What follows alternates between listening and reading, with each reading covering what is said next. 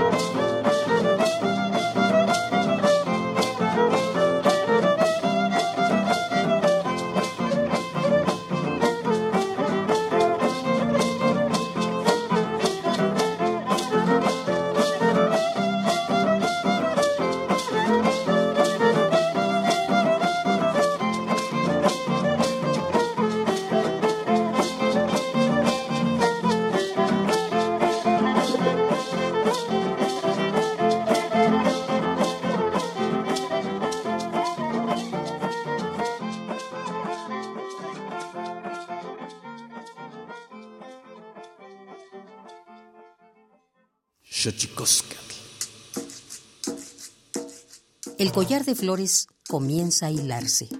Es momento de ir a lo profundo. Radio UNAM presenta Xochicóscatl, collar de flores, con Mardonio Carballo. Hacemos revista del México profundo.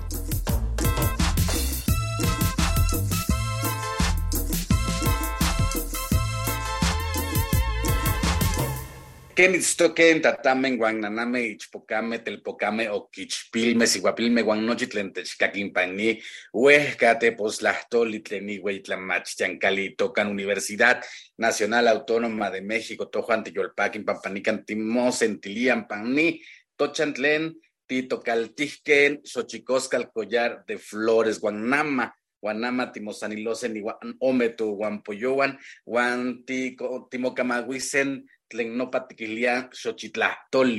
Hola, ¿qué tal, señoras y señores, niños, niñas, jóvenes, jóvenes y todos y todas aquellos, aquellas eh, que nos escuchan a través de este invento maravilloso que es la radio, la radio de la Universidad Nacional Autónoma de México. Nosotros muy felices de recibirles en esta casa que tiene nombre de Collar de Flores y muy felices de platicar con dos amigos y sobre todo platicar de poesía. De eso, de eso va a ir nuestro programa el día de hoy porque vamos a hablar del noveno Festival de Poesía de Lenguas de América, Las Lenguas de América, Carlos Montemayor, en su novena edición, que ya está prontito, prontito, el 13 de octubre del 2022. Y para ello vamos a platicar con Juan Mario Pérez, secretario técnico del programa universitario de estudios de la diversidad cultural y la interculturalidad y viejo conocido nuestro en este espacio en Xochicosca, el collar de flores, ya que él es la voz del PUIC, eh, una sección que tenemos en este programa. Y vamos a platicar también con Alejandra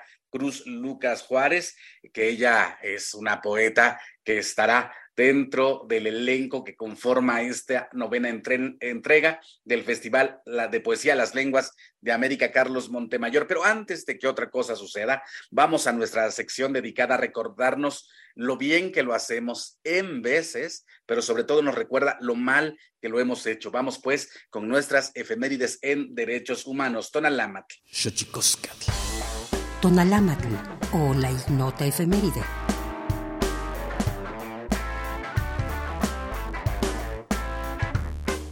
10 de octubre de 2001, Día Mundial contra la Pena de Muerte, para exhortar a la comunidad internacional a abolir la pena de muerte. 11 de octubre de 2011, Día Internacional de la Niña, para reconocer y resolver los problemas específicos que confrontan las niñas en el mundo. 12 de octubre de 1928, Día de la Raza, en conmemoración del descubrimiento de América por el navegante Cristóbal Colón en 1492. 13 de octubre de 1982, se otorga al mexicano Alfonso García Robles y a la diplomática sueca Alba Mirdal el Premio Nobel de la Paz. 14 de octubre de 2004, se emite la Recomendación General número 21 de la Comisión Nacional de Derechos Humanos sobre la preservación, atención y sanación de casos de violencia sexual en contra de niñas y niños en centros educativos. 15 de octubre de 2008, Día Internacional de las Mujeres Rurales. 16 de octubre de 1992, Rigoberta Menchú, líder indigenista guatemalteca, obtiene el Premio Nobel de la Paz.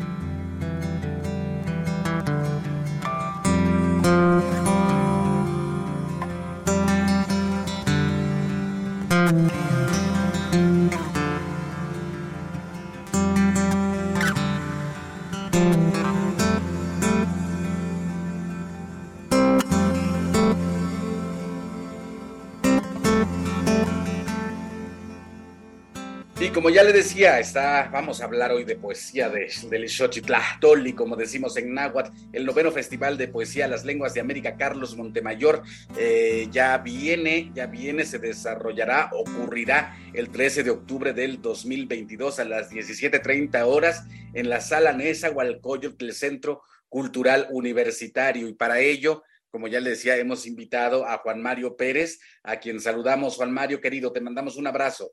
Mardonio querido, ¿cómo estás? Muy eh, buenos días. Un saludo a todos del auditorio, a todas las amigas y amigos y amigues de Xochicoscatl, que a través de Radio Universidad Nacional hace la voz de los pueblos originarios de este país. Muchas gracias por tu invitación.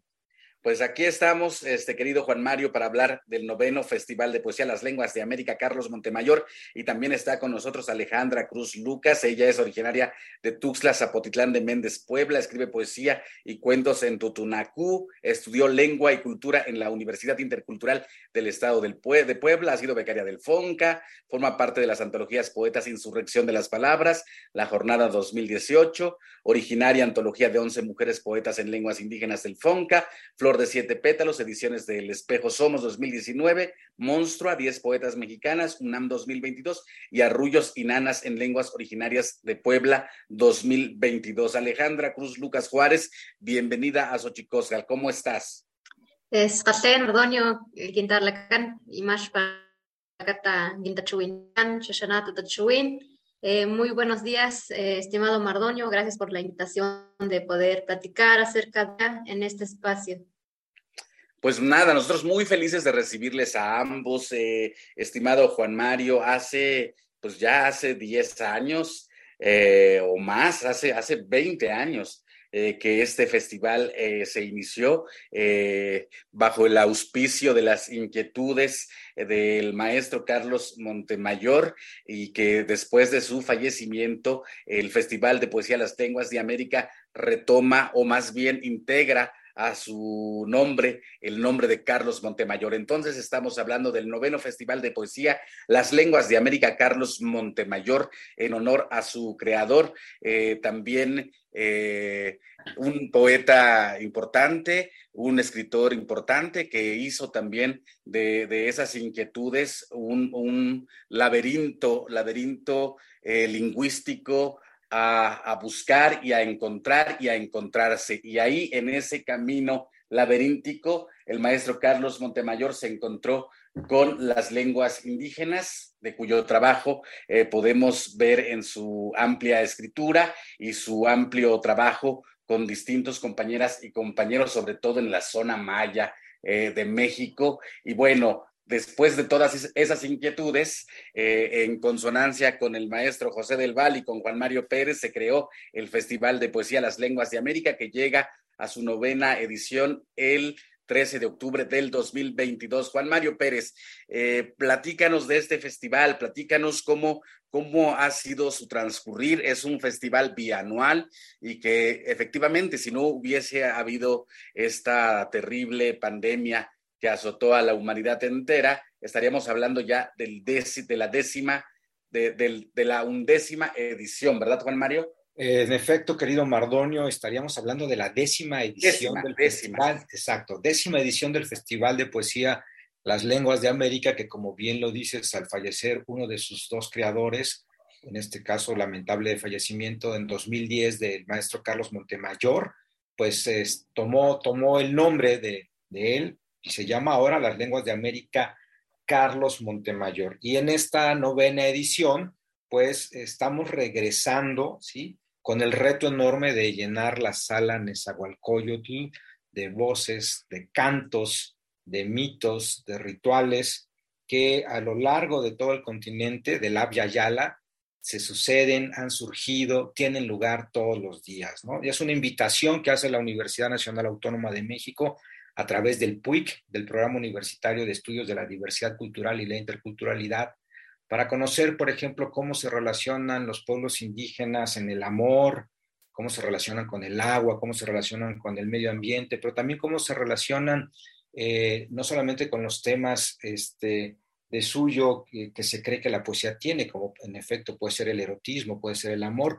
también cuál es la relación este, entre los pueblos, cuál es la relación entre las comunidades, cuál es la relación entre las propias y diversas voces que eh, han surgido en lo que hoy conocemos también como América y que a lo largo, desde la Tierra del Fuego hasta el norte de Canadá, pues ha tenido más de 72 representantes en estos nueve festivales de poesía, Marlon.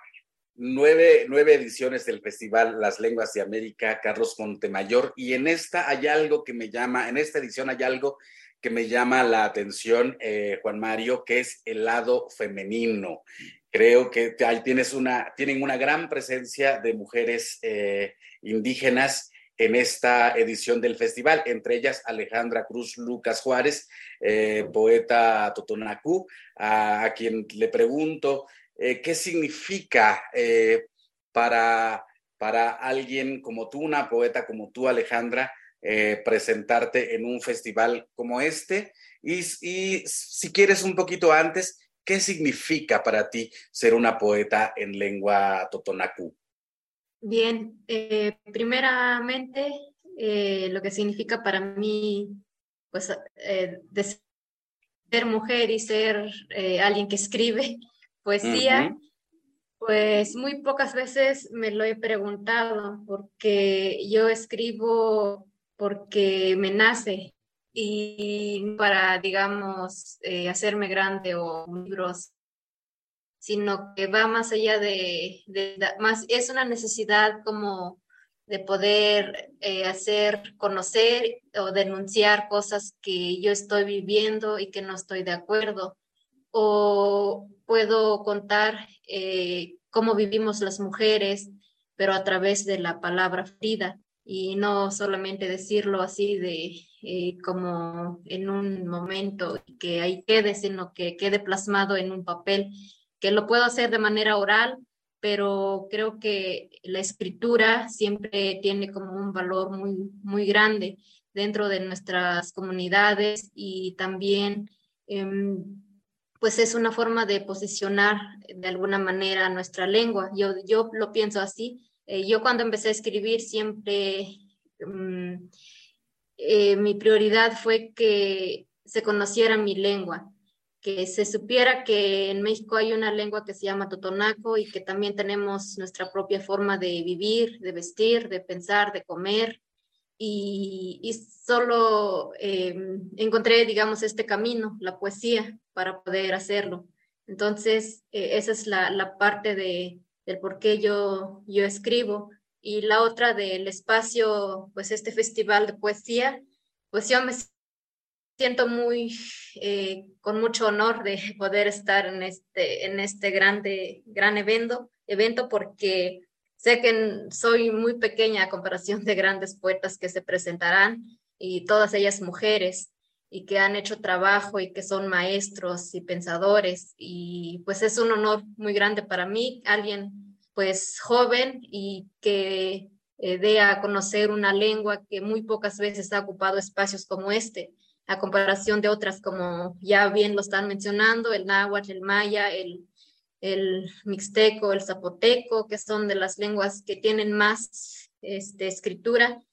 Y el totonaco siempre ha sido una lengua que no se conoce y no se sabe de dónde se habla, si en el norte, en el sur o en el centro. Y eso es como, pues para mí, un, pues, es un espacio muy grande, muy importante ya que tocas ese tema a Alejandra Cruz, eh, Lucas Juárez, eh, un poco para sacarnos eh, de nuestra ignorancia geográfica, ¿nos podrías decir en dónde está ubicado el pueblo Totonaco o Totonacú? Actualmente solo se escuchar en dos estados, que es el estado de Cruz, que tiene más hablantes, y el estado de Puebla. En esos dos pero sabemos que anteriormente tenía, pues abarcaba un, espacio geográfico más grande, pero con, digamos, con el desplazamiento, pues solo en esos dos estados, en el, la Sierra Norte de Puebla y Nororiental, y también en, la, en Veracruz, por la zona del Tajín. Sin duda, importante espacio de un gran desfile eh, poético, Juan Mario, porque eh, vamos desde, desde arriba, desde el Polo Norte hasta el Polo Sur, buscando las sonoridades de las distintas lenguas que permean esta América. Eh, platícanos ese carácter multilingüístico que conforma el carácter de este festival, Juan Mario, por favor. Con mucho gusto, Mardonio. pues mira, en esta novena edición decidimos hacer un recorrido eh, por diversas lenguas que en México. Una de las características del festival es que procura siempre integrar al menos una lengua de México y otra de la Viayala que no hayan estado representadas con antelación. Es así que en esta ocasión eh, tengo el gusto de eh, informarte que también, bueno, gracias a tus buenos oficios, estará con nosotros Emilia Huitimea, que Lloreme de México y Delfina Albáñez Arballo y Juana Inés Rez Albáñez, Pai también de México. Dos, dos lenguas que no habían estado representadas en anteriores ocasiones, así como Dina Ananco, poeta guampís de la Amazonía peruana, que eh, ella fue invitada, estuvo ya en nuestro país eh, cuando el Perú fue el país invitado en la Feria Internacional del Libro de Guadalajara y causó un fuerte impacto con su trabajo poético. Estas dos lenguas son lenguas que se darán cita por primera vez en este recital de poesía y que dejarán palpable eh, no solamente la huella poética, ¿no? sino que en las diversas formas que tenemos de nombrar al mundo, existen lenguas y existen culturas y existen pueblos y existen territorios que aún y después de tantos años permanecen en resistencia, permanecen en lucha no está por demás, por ejemplo, eh, dejar de mencionar la lucha por el agua que los pueblos de eh, Sonora, de Coahuila, de Baja California están emprendiendo contra los proyectos extractivistas o las industrias. Misma situación que, que prevalece en la Amazonía. Entonces, en, este, en este caso es muy importante señalar que eh, estas lenguas están, las lenguas siempre están unidas a los territorios y siempre van a estar eh, conformadas ¿sí? con la expresión cultural que de esto se emana. También mencionarte, eh, Mardonio, que estamos muy contentos puesto que vamos a tener en efecto una, una presencia pues es, un festival cuya eh, una de sus características es que nos estamos encontrando después de la pandemia. El reto de estar presentes en la sala Nezahualcóyotl, el magnífico recinto de la Universidad eh, Nacional Autónoma de México, es muy grande después de un periodo de aislamiento, después de un periodo de estar eh, en, un confinamiento casi obligado. Reflexionábamos el otro día con, Rodrigo Lovera que esta, esta eh, pandemia pues nos obligó a pensar diferente, nos obligó a caminar distinto, a imaginar nuevas formas de organizarnos socialmente, pero por ejemplo también presenta el reto de eh, pues la educación en este caso hacia la niñez y hacia la juventud de los pueblos originarios. ¿Qué pasa con esta brecha digital? ¿Qué pasa con la exclusión de la educación? ¿Qué pasa con aquellas comunidades que no tienen forma de conectarse a Internet simple y sencillamente porque no hay señal? Entonces, bueno, los pueblos no es la primera pandemia que resisten, no, este, no son los primeros embates que resisten, seguirán prevaleciendo y qué mejor que la palabra para dar prueba de esto, Fíjate, Juan Mario Pérez, ahora que tocas ese tema, cuando comenzó el asunto de la pandemia, voy a decir algo terrible, terrible, porque justo yo decía que, eh, para quizá, eh, para ciertos grupos humanos, para ciertas comunidades, eh, que el que una gripe matara gente era, era una suerte de, de, extrañeza, pero en realidad las gripes matan. Y, en esto que estás diciendo, ¿no? Con respecto de la brecha digital y todo lo que eh, conlleva de pronto es, eh, pertenecer a un pueblo indígena, nosotros, los pueblos indígenas, lo teníamos súper claro, que las gripas matan, porque habrá que decirlo en esta, en esta emisión, que hay pueblos indígenas que se siguen muriendo de gripes. Entonces, yo creo que es, es importante, ¿sabes? De pronto enfrentarnos a la fragilidad que nos puso que nos plantó de frente la vida. Pero vamos a seguir hablando de, esto eh, que se llama el noveno Festival de Poesía de las Lenguas de América, Carlos Montemayor. Estamos en Radio UNAM 96.1 y vamos a nuestra sección dedicada a develar los secretos de los idiomas, porque los idiomas tienen sus secretos. el Cuepa. El Instituto Nacional de Lenguas Indígenas presenta Tlactolcuepa o la palabra de la semana.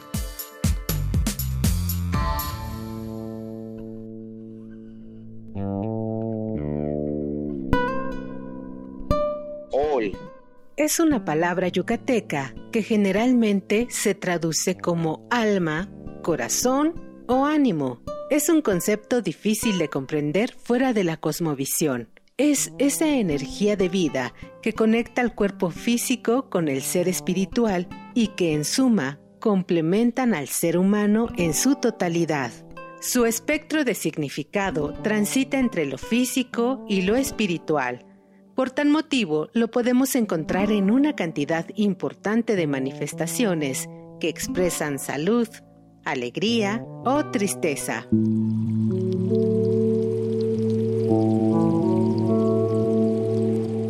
De acuerdo con el Catálogo de Lenguas Indígenas Nacionales del INALI, editado en 2008, en México la lengua maya se habla en los estados de Campeche, Yucatán y Quintana Roo y cuenta con 859.607 hablantes mayores de 3 años, de acuerdo a datos de la encuesta intercensal INEGI 2015.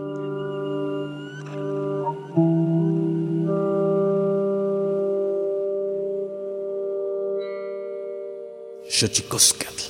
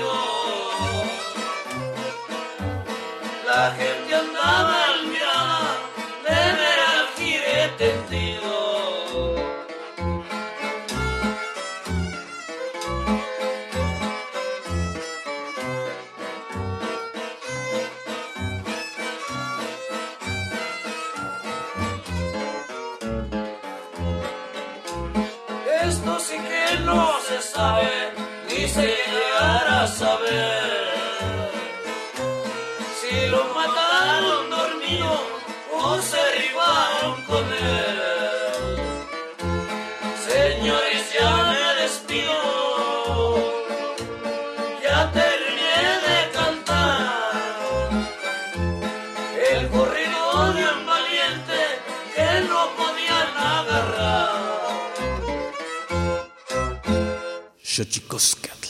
Pluriversos PUIC, un mundo culturalmente diverso espacio en colaboración con el Programa Universitario de Estudios de la Diversidad Cultural y la Interculturalidad.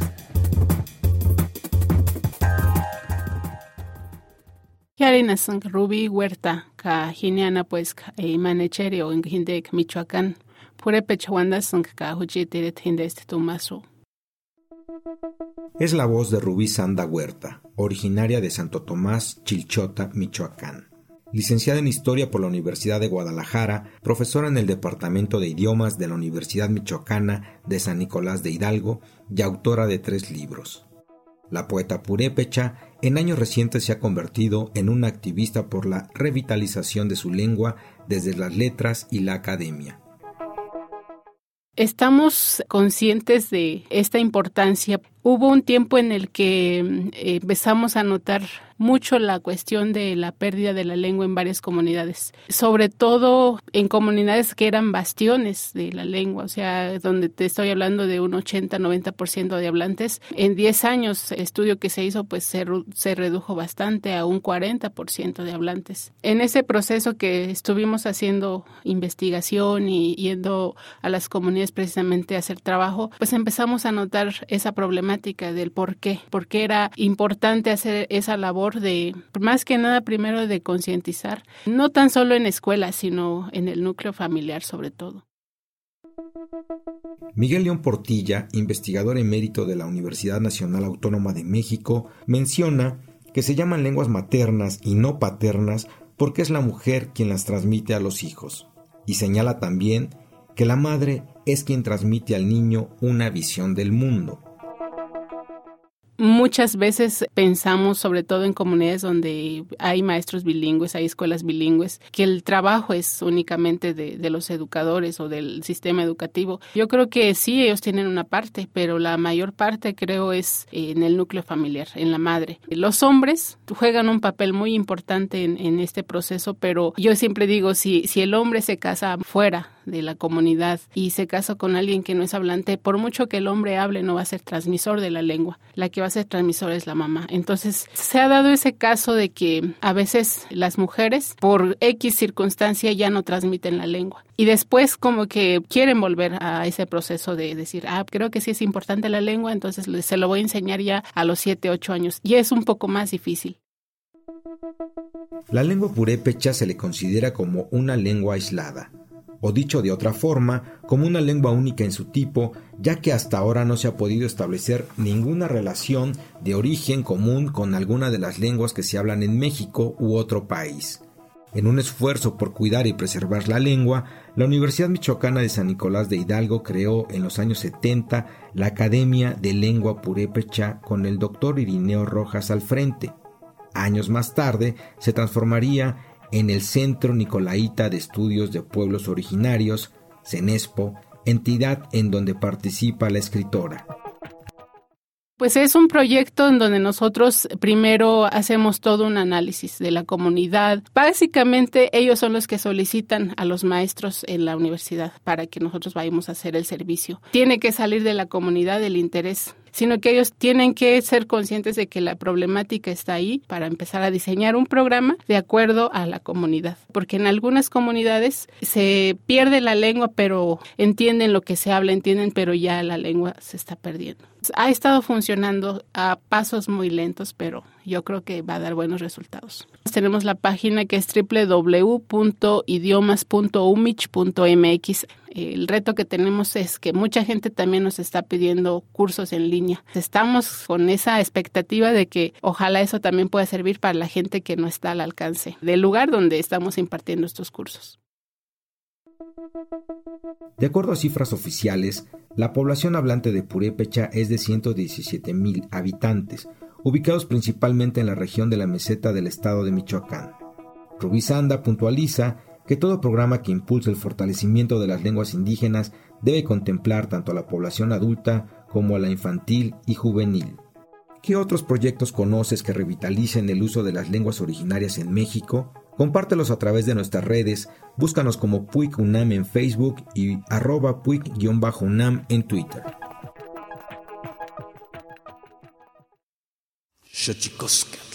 Y seguimos aquí en Xochicosca, el collar de flores, platicando con Juan Mario Pérez, a quien acabamos de escuchar también en la sección del programa universitario de estudios de la diversidad cultural y la interculturalidad, porque como ya les decía, Juan Mario Pérez es viejo conocido nuestro, porque forma parte del pool de las voces eh, que permean esta emisión llamada Xochicosca, el collar de flores, aquí en Radio UNAM 96.1. Noveno Festival de Poesía Las Lenguas de América, Carlos Montemayor, una oportunidad desde la pandemia para imaginar otra forma de vivir. Cruz, Alejandra Cruz, Lucas Juárez.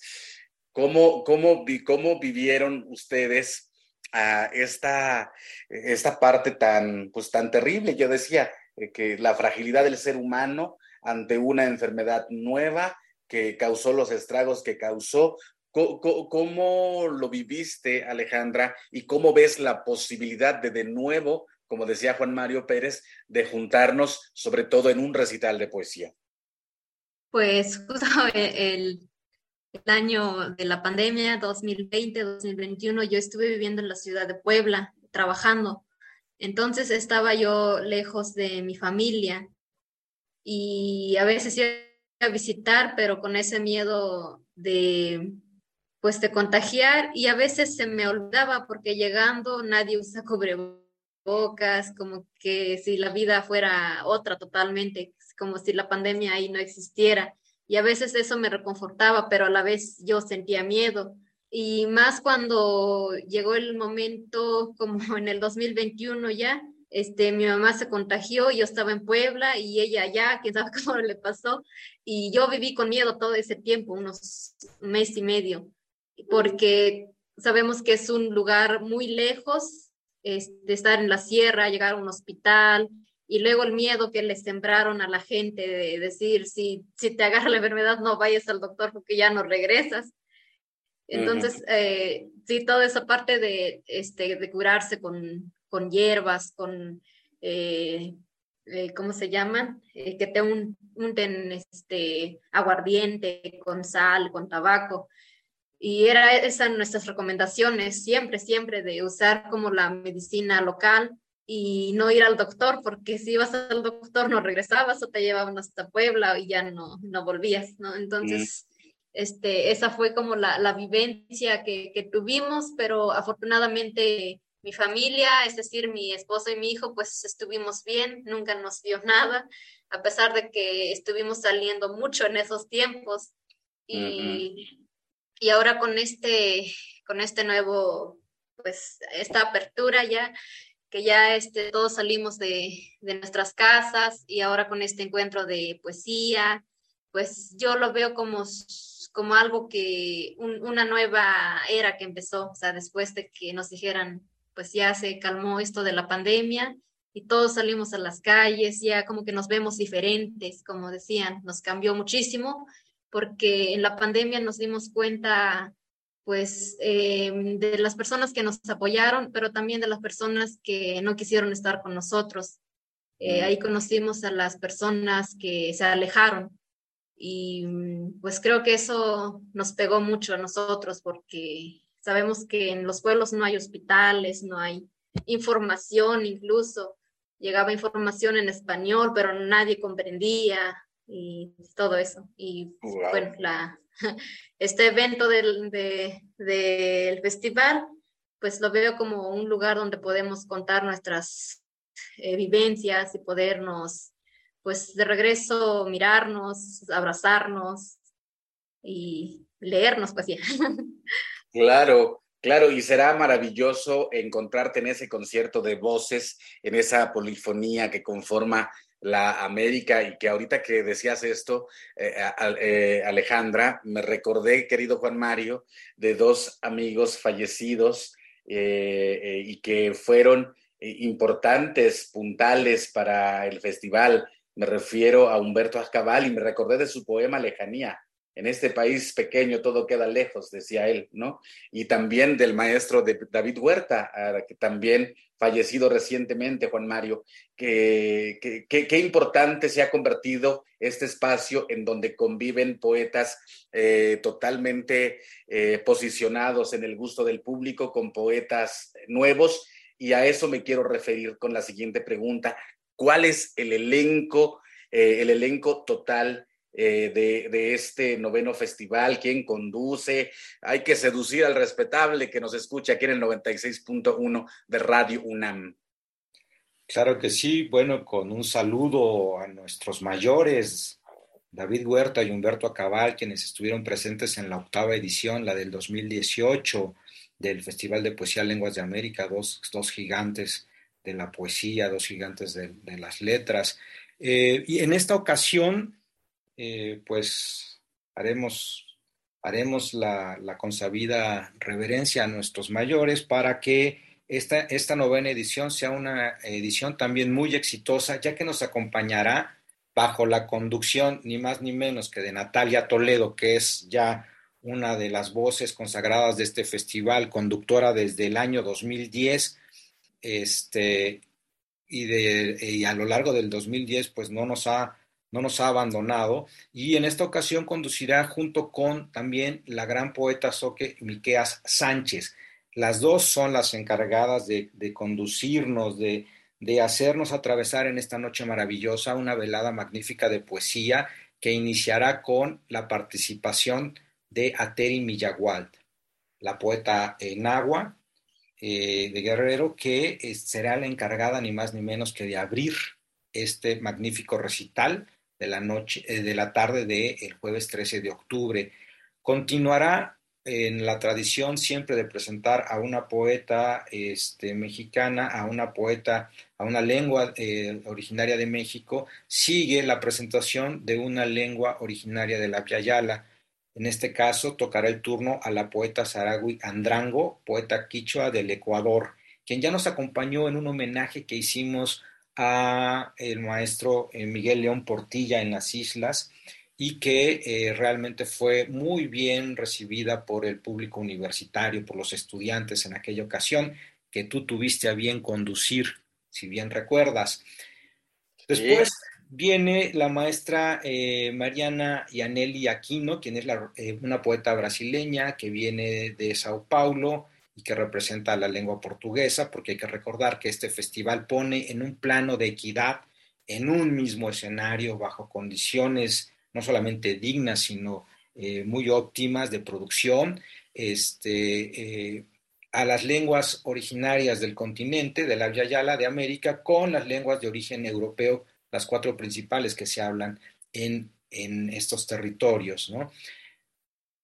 Nuestra queridísima Cruz Alejandra Lucas, representando al Totunaco, como que aquí nos acompaña, será la encargada de eh, eh, proseguir con este festival. Luego viene Dina Ananco, de One Piece del Perú. Diane Reginbald es la encargada de darle voz a la lengua eh, francesa proveniente de Canadá. Emilia Huitimea, Lloreme de México, continuará con la magnífica participación Posteriormente vendrá el turno de Robin Myers, la poeta eh, estadounidense que tiene origen mexicano también, representará el idioma inglés. Vendrá Delfina Albáñez Arballo y Juana Inés Reza Albáñez, representando al Pai Pai. Aquí quiero hacer la acotación de que es la primera vez que el festival presenta un dueto, eh, pero bueno, eh, ya nos enteraremos por qué es importantísimo que el pai pai y los cantos y los eh, cantos tradicionales y solemnes que van a presentar no pueden hacerse de manera individual. Tocará el turno de Nadia López García, eh, poeta ñusabi de México, que además es ex becaria del sistema de becas para estudiantes indígenas y de pueblos afromexicanos que tenemos en el PUIC. Posteriormente vendrá el turno a Elvis Guerra, poeta mushe de eh, Juchitán, quien eh, presentará eh, todo su trabajo en Vinizá y cerrará, eh, como ya es tradición, la lengua, el español, con Elisa Díaz Castelo, una poeta muy joven que en esta ocasión representará al español. Si te das cuenta, el elenco es completamente mujeres y bueno, la presencia de poeta Mushe Elvis Guerra, le van a dar este toque magnífico a la sala Nezahualcóyotl. Los esperamos el jueves 13 de octubre. Empieza a las 17.30 horas, pero las puertas, Mardonio, se abren a las 5 de la tarde. Lleguen temprano porque de verdad esto se llena, ya que la entrada es libre, pero el cupo es limitado al aforo de la sala. Pues está más que dicho, más que cantado, ahora sí que nunca mejor, mejor eh, referenciada la palabra cantada, porque la poesía es eso, es un canto, como bien dicen aquí, para imaginar otra forma de vivir después de la pandemia. Noveno Festival de Poesía Las Lenguas de América, Carlos Montemayor, Sala Nezahualcóyotl, el 13 de octubre del 2022 a las 17.30 horas. Lleguen temprano, lleguen con anticipación, eh, haga usted eh, este maravilloso eh, tour hacia el Centro Cultural Universitario de la UNAM, que siempre es bellísimo, siempre se agradece ver esa, esas áreas verdes y eso, ese lugar imponente y bueno, Juan Mario Pérez, eh, secretario técnico del Programa Universitario de Estudios de la Diversidad Cultural y de la Interculturalidad, el PUIC, amén de la curaduría que haces de este festival. No te vamos a dejar ir si no nos, si no nos regalas algún regalito, algo, para que la gente se motive y vaya al noveno Festival de Poesía Las Lenguas de América, Carlos Montemayor, el 13 de octubre a las 17.30 horas en la sala Nesa del Centro Cultural Universitario de la UNAM. Con mucho gusto, claro que sí, querido Mardonio, para todo el público de Xochicóscatl, collar de flores, vamos a regalar un ejemplar del libro Las lenguas de América, recital de poesía 3, el último que curó y dirigió el maestro Carlos Montemayor, a quien responda quién fue el magnífico poeta que representó al idioma español. Y por otro lado, vamos a regalar un ejemplar. ¿Al idioma español en qué, en qué edición? En 2008. En 2008, perfecto. Tercera edición, 2008, quien representó al idioma español. Y también un ejemplar del el diccionario del náhuatl en el español de México, a quien nos diga quién, eh, quiénes fueron las dos conductoras que eh, se hicieron cargo del recital de poesía, de la conducción del recital de poesía a partir del, lamentable fallecimiento de Carlos Montemayor en el 2010. Perfecto. A ver, ¿quién fue el poeta eh, que representó a la lengua castellana en la edición del 2008 y quién, quiénes fueron las primeras conductoras que se hicieron cargo de la conducción después del fallecimiento del maestro Carlos Montemayor, a quien le mandamos un abrazo donde sea que esté. ¿Ciertamente? Es correcto. Bueno, esto a través de nuestras redes sociales, ahí, eh, a, guion bajo collar de flores en Twitter, guion bajo, eh, guion bajo collar de flores en Twitter. Y nosotros nos vamos. Gracias, gracias Alejandra. ¿Con qué te despides? Eh, Mardonio, eh, Radio Universidad, la carta no vengas Gracias, este, estimados amigos, Mardonio, Juan Mario y a Radio Universidad por este espacio de diálogo. Juan Mario Pérez, ¿con qué te despides? Pues con mi agradecimiento para Collar de Flores eh, y también para ti, Mardonio querido. Te esperamos, los esperamos a todos este jueves 13 de octubre en punto de las 17.30 horas para esta magnífica velada, para esta magnífica sesión poética. Lleguen temprano, las puertas se abren a las 17 horas porque de verdad se llena. Muchísimas gracias. Y nosotros nos vamos, nos vamos con, con eh, la colaboración del Instituto Nacional de Antropología e Historia. Vámonos pues con el santísimo mitote Tlaxcamatimiac, Timomelaguan Panchicuelli Tonati, Xicahuama, Cueporimo Santísimo mitote. Baile y ofrenda una colaboración con el Instituto Nacional de Antropología e Historia.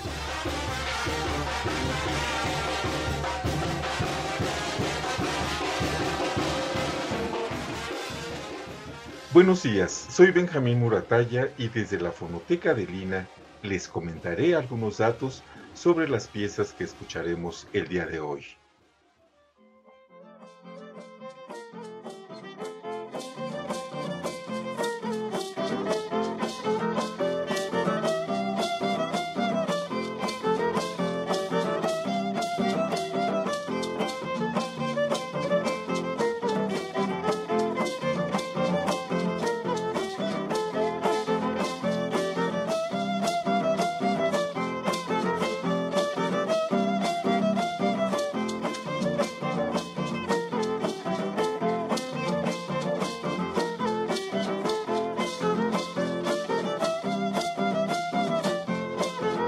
Al inicio de esta emisión escuchamos Danza de los Espejos. Es un son de danza originario de Silosuchit, Tantoyuca, Veracruz. Interpretan Ángel Pascasio en el violín y Bonifacio Obispo en la guapanguera. La grabación e investigación fue de Arturo Barman en 1970 y se encuentra en el disco Música Huasteca.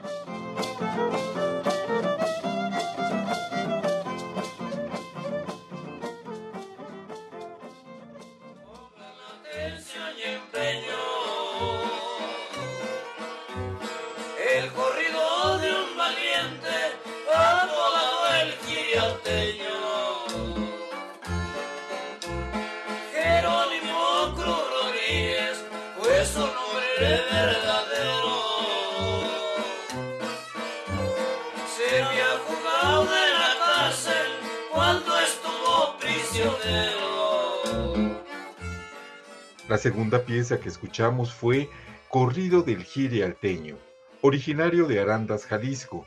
Los intérpretes son Lorenzo Sánchez en la voz y la guitarra, Guadalupe Cruz en el violín y José Arriaga en la segunda voz y el contrabajo. Una grabación e investigación de Irene Vázquez Valle realizada en 1975 que se encuentra en el disco Música Campesina del Sur de Jalisco.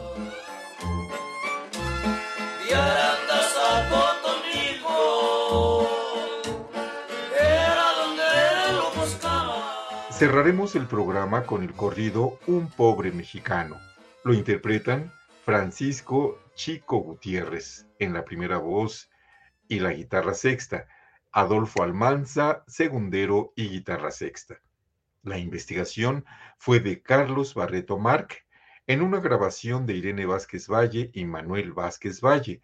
Se encuentra en el disco Corridos Zapatistas Volumen 1. Estas piezas y todos los discos de la colección Testimonio Musical de México se encuentran disponibles mm, en www.mediateca.ina.gov.mx. Los esperamos en el seminario en línea Antropología, Historia, Conservación y Documentación de la Música en México y el Mundo. Este martes tenemos como invitados especiales al grupo Noesis de la Mixteca Baja Oaxaqueña nos van a hablar acerca de su trayectoria, de su propuesta musical, en donde incorporan eh, la música, las músicas tradicionales de Oaxaca con el metal. También queremos invitarlos a que nos acompañen en el Foro Internacional de Música Tradicional 2022, que regresamos al formato presencial en el Museo Nacional de Antropología, en el Auditorio Jaime Torres Bodet el jueves 13 eh, de octubre, eh, viernes 14 y sábado 15. Ah, es un foro eh, verdaderamente interesante con el tema músicas, cantos y danzas para la paz. En el contexto del foro va a llevarse a cabo un encuentro de bailadores de chilenas. Vayan a compartir con nosotros investigaciones sobre música, grupos musicales y dancísticos. Los esperamos.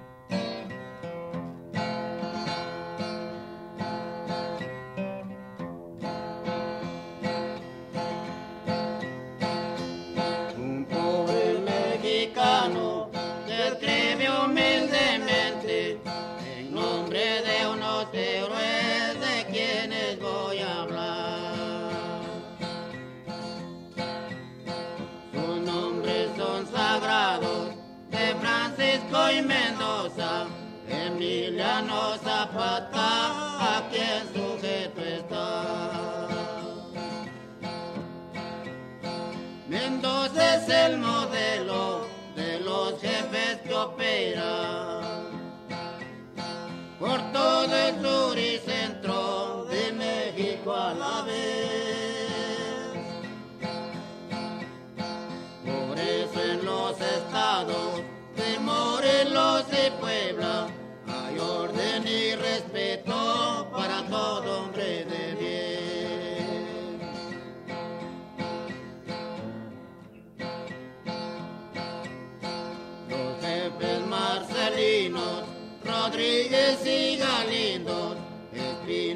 Y Camañón, Baranda y Primo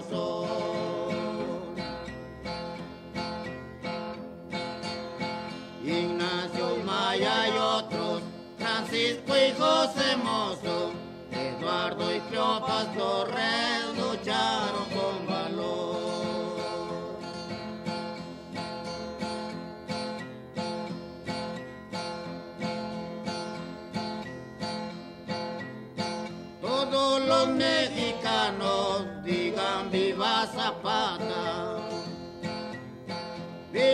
también Mendoza y todos los demás. Que muere el mal gobierno de Victoriano Huerta.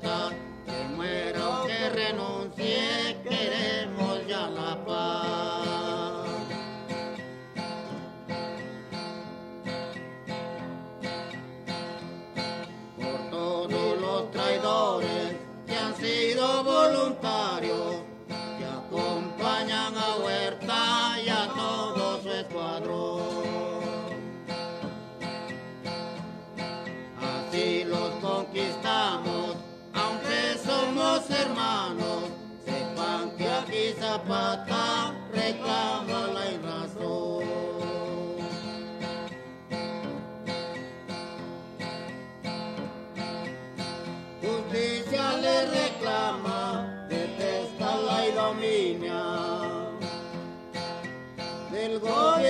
tirar.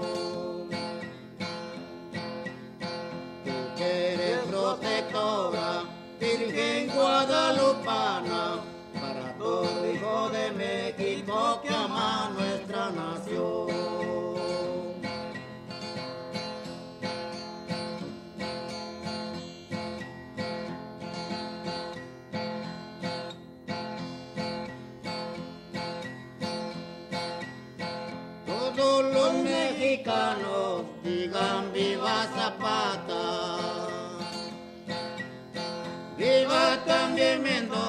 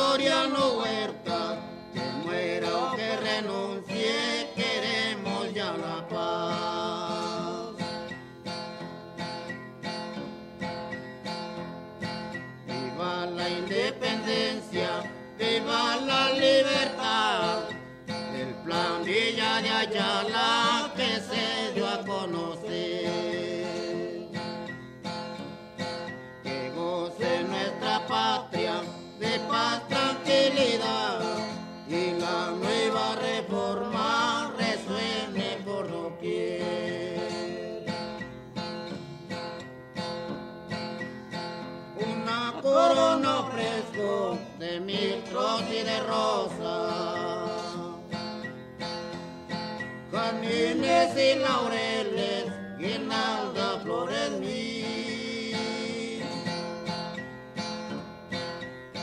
A los libertadores de la nueva reforma, una canción a ustedes yo les envío aquí. Esto fue Xochicóscatl, Collar de Flores, con Mardonio Carballo hacemos Revista del México Profundo. Una producción de Radio UNAM. Experiencia Sonora.